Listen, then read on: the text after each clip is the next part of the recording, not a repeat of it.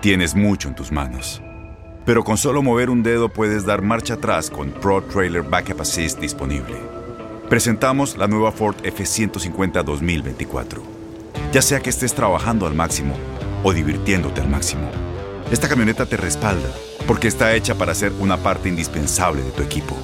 Fuerza así de inteligente solo puede ser F150. Construida con orgullo Ford.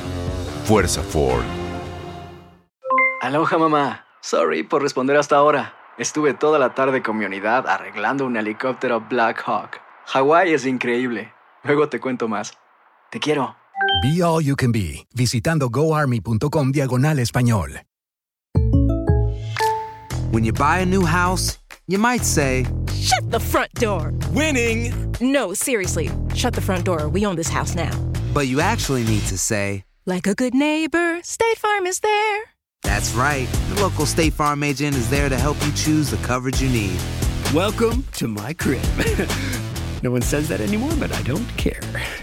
So just remember, like a good neighbor, State Farm is there. State Farm, Bloomington, Illinois. Boost Mobile tiene una gran oferta para que aproveches tu reembolso de impuestos al máximo y te mantengas conectado. Al cambiarte a Boost, recibe un 50% de descuento en tu primer mes de datos ilimitados. O, con un plan ilimitado de 40 dólares, llévate un Samsung Galaxy A15 5G por $39.99. Obtén los mejores teléfonos en las redes 5G más grandes del país. Con Boost Mobile, cambiarse es fácil. Solo visita boostmobile.com. Boost Mobile, sin miedo al éxito. Para clientes nuevos y solamente en línea, requiere AroPay. 50% de descuento en el primer mes requiere un plan de 25 dólares al mes. Aplican otras restricciones. Visita boostmobile.com para detalles. El siguiente podcast es una presentación exclusiva de Euforia On Demand.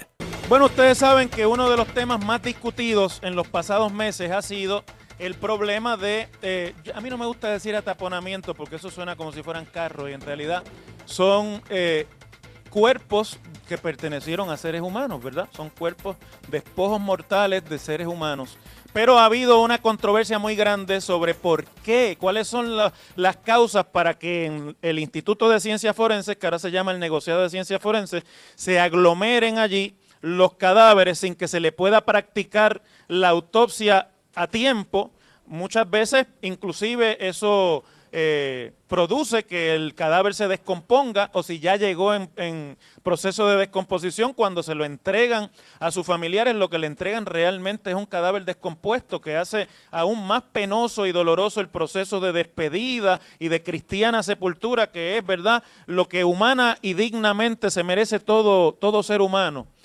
Pues ciertamente eso ha capturado el ojo de la legislatura de Puerto Rico y en una vista pública de la Comisión de Seguridad Pública del Senado de Puerto Rico, que preside el senador por el distrito de San Juan, Henry Newman, ayer salió a relucir, eh, mientras ellos están considerando los proyectos 1698 y 1699 de la Cámara de Representantes, que más del 50%, escuchen esto bien, más de la mitad de los cadáveres que reciben diariamente en ciencias forenses llegan allí innecesariamente porque según funcionarios de ciencias forenses, pues no se hace el trámite adecuado cuando ocurre el fallecimiento en los hospitales de Puerto Rico. Si eso es verdad, esto no solamente necesita legislación, sino que necesita que se atienda urgentemente en términos de política pública eh, antes de que se pueda aprobar la legislación.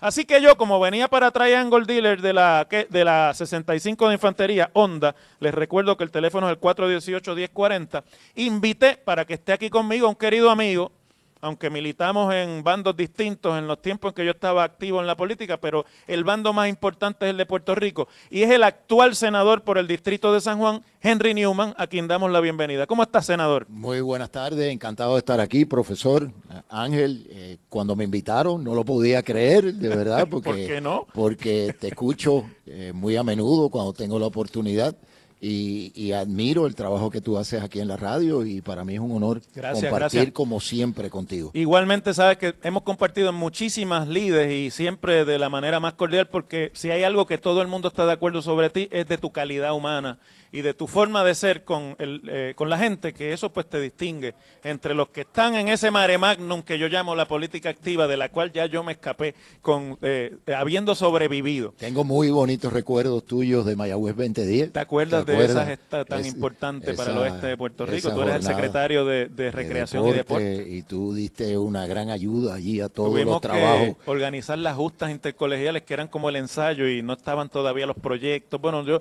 el pelo que perdí, en la mitad de lo que perdí, lo perdí tratando de que Pero todavía los pero expertos funcionó. dicen que son los mejores juegos centroamericanos Así en la historia. Pasaron a la historia. Sí, y logramos inclusive un sistema de transportación, no hubo tapones. Yo recuerdo, Henry, esto es una anécdota que yo, después que terminaban las actividades de la noche entre los estudiantes, que tú sabes que van a las justas también, no solamente a competir, pues yo iba en un carrito de golf por toda el área urbana de Mayagüez hasta las 2 y las 3 de la mañana, hasta asegurarme que a las 5 de la mañana Mayagüez amanecía limpio y resplandeciente como, como se merecen los mayagüezanos. Bueno, Henry, tú eres Vamos el, al tema. el presidente de la Comisión de Seguridad Pública y en vistas públicas ayer salió a relucir estos datos que yo estuve compartiendo con la audiencia. ¿Cómo es que, que el 50% de los cadáveres que llegan a, a ciencia forense no debieran llegar allí? Ángel, porque los doctores no hacen el trabajo que deben de hacer al llenar el formulario del Departamento de Salud, que es el- el certificado de función, cuando se les pide que llenen eh, los renglones 35 y 36 de ese formulario, que buscan que el médico que atiende el fallecimiento explique la forma y manera Del fallecimiento. del fallecimiento. Y entonces lo que está ocurriendo, y lo, lo recalcó ayer el Departamento de Salud, el- los fiscales que estuvieron del Departamento de Justicia, y lo corroboró el negociado de ciencia forense, es que los doctores ponen causa de muerte fallo cardíaco. De lo que se muere todo el mundo. Ángel, Eventualmente eso- para el corazón, ¿no? Eso vamos a morir todos. El cerebro le deja de enviar órdenes al corazón para latir y se acabó el evento. Fallo de muerte, paro respiratorio. De También. eso vamos. Entonces, cuando llega ese momento que el doctor no ejerció su responsabilidad de llenar a cabalidad esa explicación, esa parte del certificado de función, pues se crea la duda y entonces lo envían a ciencia forense cadáveres que no cumplen con los requisitos de ley para ser enviados allí. Y para practicarle una autopsia. Sí, porque entonces le echan la responsabilidad a los médicos examinadores o a los patólogos forenses, la responsabilidad que debió haber ejercido el médico que estuvo allí cuando la persona Pero, falleció. senador, este programa lo oyen muchos médicos en Puerto Rico porque me escriben constantemente cada vez que yo trato asuntos de salud en el programa y son gente muy seria. Y eh, si yo fuera médico, estaría también eh, diciendo, bueno, lo que pasa es que el médico está expuesto a una serie de procesos legales, de demandas por malpractice, eh, que también necesitarían legislación y que a lo mejor no están adecuadamente atendidas en Puerto Rico.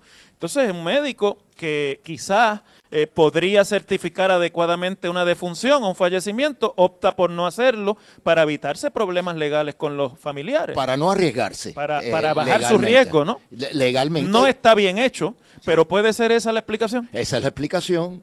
Y entonces hay un proyecto de ley, uno de los dos que examinamos en el día de ayer y que tuvimos unas ponencias bien interesantes de las diferentes agencias, que busca responsabilizar por ley, Ángel, al doctor para que cumpla con esa responsabilidad que le pide el documento al momento que él tiene que llenar a cabalidad al momento de la persona fallecer. Por falta de esa explicación, nos acaban de decir en el día de ayer, la gente del negociado de, de ciencia forense, que la mitad de los cadáveres que están allí no deberían de estar, no cumplen. Y una vez llegan allí eh, esos cadáveres y se, y se puede determinar que ese cadáver no debió haber llegado allí. ¿Cuál es el proceso que Ciencia Forense hace para podérselo devolver a los familiares sin tener que practicarle la autopsia? Bueno, una vez allí, están con el resto de los cadáveres que deberían de estar allí y entonces forman parte de todo el proceso que ahora altamente criticamos por lo lento que es. Y entonces el proceso es el mismo. Pero no Se- sería adecuado si es así, porque mira, senador, con todo el respeto a esa denuncia que tú estás haciendo, que la puedo comprender porque es natural, es más, es, es altamente explicable, pero me da la impresión que los médicos ni así van a hacer eh, lo que se les está pidiendo porque es que están expuestos a muchos reclamos, a veces viciosos también, de parte de los familiares de algunos eh, fallecidos y tú no puedes pedirle al médico que ponga en juego su carrera porque a alguien le pareció que su papá o su mamá que estaba en etapa terminal eh, no debió haber fallecido, ¿verdad? Sí, yo- Entonces, la pregunta que te quería hacer, para ver si podemos entrar en, en lógica sobre esto, es, ya sabemos que hay cadáveres que llegan allí que no debieran llegar. ¿No debieran tener esos cadáveres un protocolo distinto al resto de los cadáveres que llegan allí porque pues hubo una balacera o porque lo encontraron fallecido en su casa y no se sabe la causa del fallecimiento y pues hay que hacer una investigación para poder determinar las causas legales. ¿No debiera haber un, un procedimiento que pueda ser más rápido con estos cadáveres que ya sabemos que, que vienen porque no se llenó bien el certificado? Lo que pasa, Ángel, que para llegar a esa determinación, tú tienes que llevar a cabo le- el examen, que ahí es donde, donde entran en el mismo en el mismo grupo que los otros cadáveres. Tú no puedes tomar una determinación hasta que tú no hagas ese examen, que es lo que demora y lo que cuesta como parte del proceso tiempo, para entonces poder hacer una distinción entre uno y otro. Por otro lado, los médicos, pues a lo mejor no todos cumplen a cabalidad con su obligación cuando tienen que atender una, una defunción. Pero ese fallecido, ese, ese, esa persona que muere en un hospital, es, paciente del hospital. Eh, y ese médico es un facultativo que trabaja para el hospital, no es al revés. Eh, no debiérase eh, exigir a los hospitales que sean más rigurosos a la hora de, de cuando se llenan y se cumplimentan los papeles de una defunción y que le exijan a su facultad médica eh, que hagan el trabajo. fueron parte de las preguntas que, que llevamos a cabo en el día de ayer, no solo a ellos, sino al Departamento de Salud, que nos dijo que más del 20% de los documentos que ellos reciben están llenados de la forma antes descrita. Pero no hay, no hay un requerimiento por parte de los hospitales o por parte del Departamento de Salud para que los doctores en estos momentos sean más específicos al momento de detallar la forma y manera de muerte. Yo no es una denuncia mía, Ángel. Sí, no, tú estás siendo No, yo estoy siendo eco portavoz. de el portavoz. Entonces, estamos en disposición, Ángel, de darle inmunidad a los doctores, inmunidad, pero si incumplen con este requisito de ley, pues tiene que haber algunas penalidades. Cuando tú dices que están en posición de darle inmunidad a los doctores, es que se puede atender por ley eh, el que no estén en riesgo por esa, eh, ese defu- esa defunción, excepto que no haya casos de, de malpractice, que siempre los puede que ya es otra cosa, pero por el hecho de haber dado una descripción a su mejor entender de la forma y manera de muerte, pues que ellos no, no tengan una, una responsabilidad legal por causa de, de haber cumplido con su trabajo, pero sí tenemos que añadir unas penalidades, porque si no, Ángel, como tú bien sabes, se convierte en letra muerta. El problema es, eh, senador, que si hay alguien que en esa cadena no hace su trabajo y el cuerpo termina en ciencias forenses, no solamente es el tiempo que está allí, sino los recursos económicos ya escasísimos que tiene esa institución tan importante en la investigación criminal y en, vamos, y en muchas investigaciones que se tienen que hacer, no solamente autopsias, y que eh, se comprometen en un procedimiento que no hace falta. Ahora mismo hay más de 350 cadáveres allí.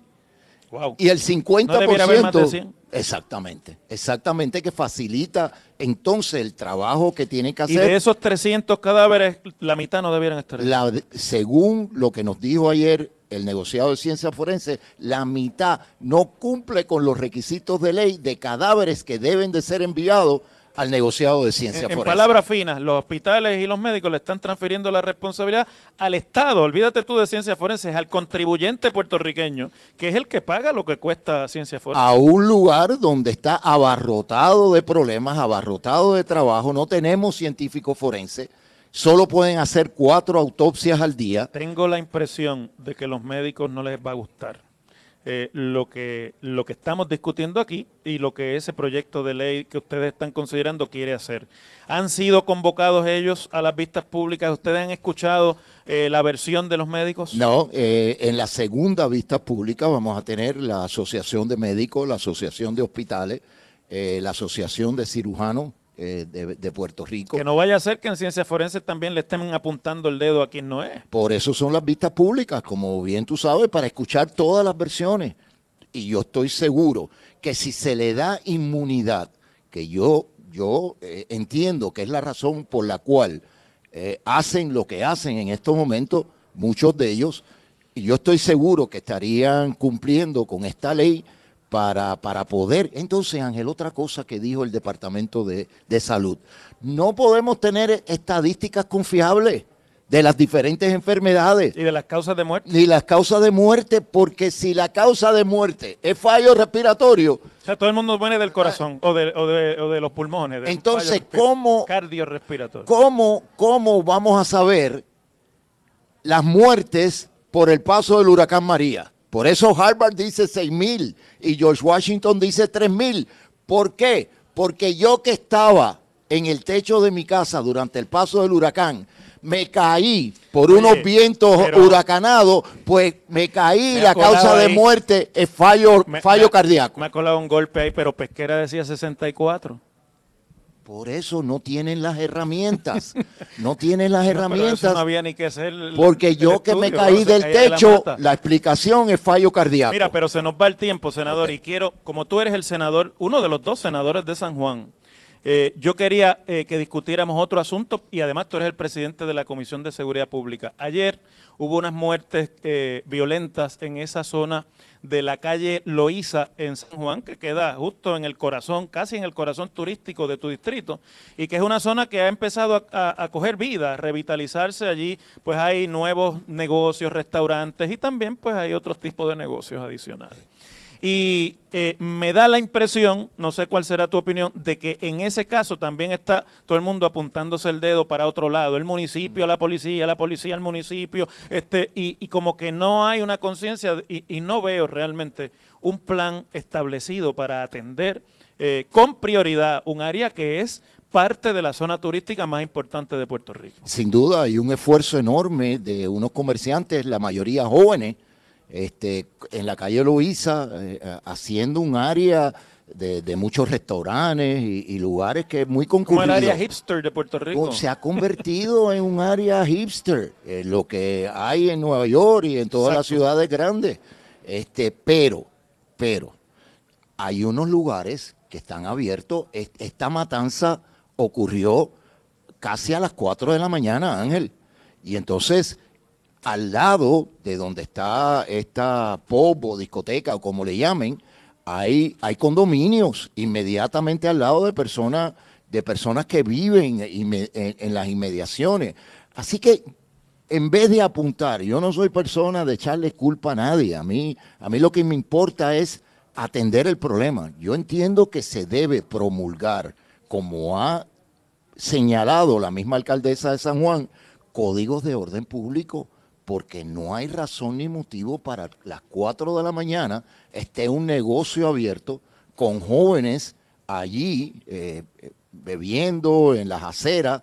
Eh, no, no lo veo y, lo mismo está ocurriendo en la Ponce León. Como presidente de la Comisión de Seguridad Pública, ¿tienes algo en particular pensado que puede hacer el Senado para integrarse al esfuerzo? Yo escuché esta mañana, te quiero ser franco en esto, yo escuché esta mañana al jefe de la policía, ahora se llama el comisionado, me parece, Henry Escalera, eh, en una entrevista con Rubén, entonces pues no sé si era una cuestión estratégica o era que simplemente no sabía qué decir.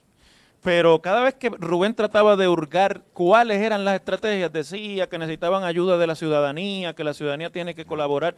Y hay hasta cierto punto razón en decir que la ciudadanía tiene que colaborar, pero es la responsabilidad de la policía establecer estrategias más allá de la, de la comunidad y de las reuniones con la comunidad.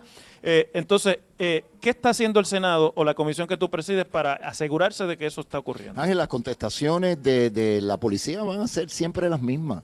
Eh, cooperación de la comunidad, más patrullaje en las áreas afectadas, Pero en realidad, y he trabajado en la Comisión de Seguridad con los códigos de orden público. Hay lugares alrededor de Puerto Rico donde los códigos están establecidos y que funcionan como un reloj. Te puedo dar ejemplos como San Germán. En San Germán tienen códigos de orden público Que funciona. que funcionan como un reloj para cada necesidad de cada comunidad. Se va a hacer un referéndum ahora en San Juan para la alcaldesa quiere consultar a los comerciantes de San Juan sobre la duración eh, y la hora de cierre de los negocios, sobre todo los que expenden bebidas alcohólicas. ¿Estás tú de acuerdo con esa Al iniciativa? 100% yo creo que es saludable que se oculte eh, el sentir de la ciudadanía en, en general, pero lo he visto funcionar alrededor de la isla y yo creo, entiendo, que es la clave para solucionar gran parte del problema que tenemos en unos puntos en particular alrededor de la ciudad capital. Última pregunta, porque ya tenemos que prácticamente hacer la pausa. ¿El futuro político de Henry Newman ya está decidido para el próximo cuatrienio? ¿Está, ¿Vuelve para el Senado? ¿Hay otras ofertas?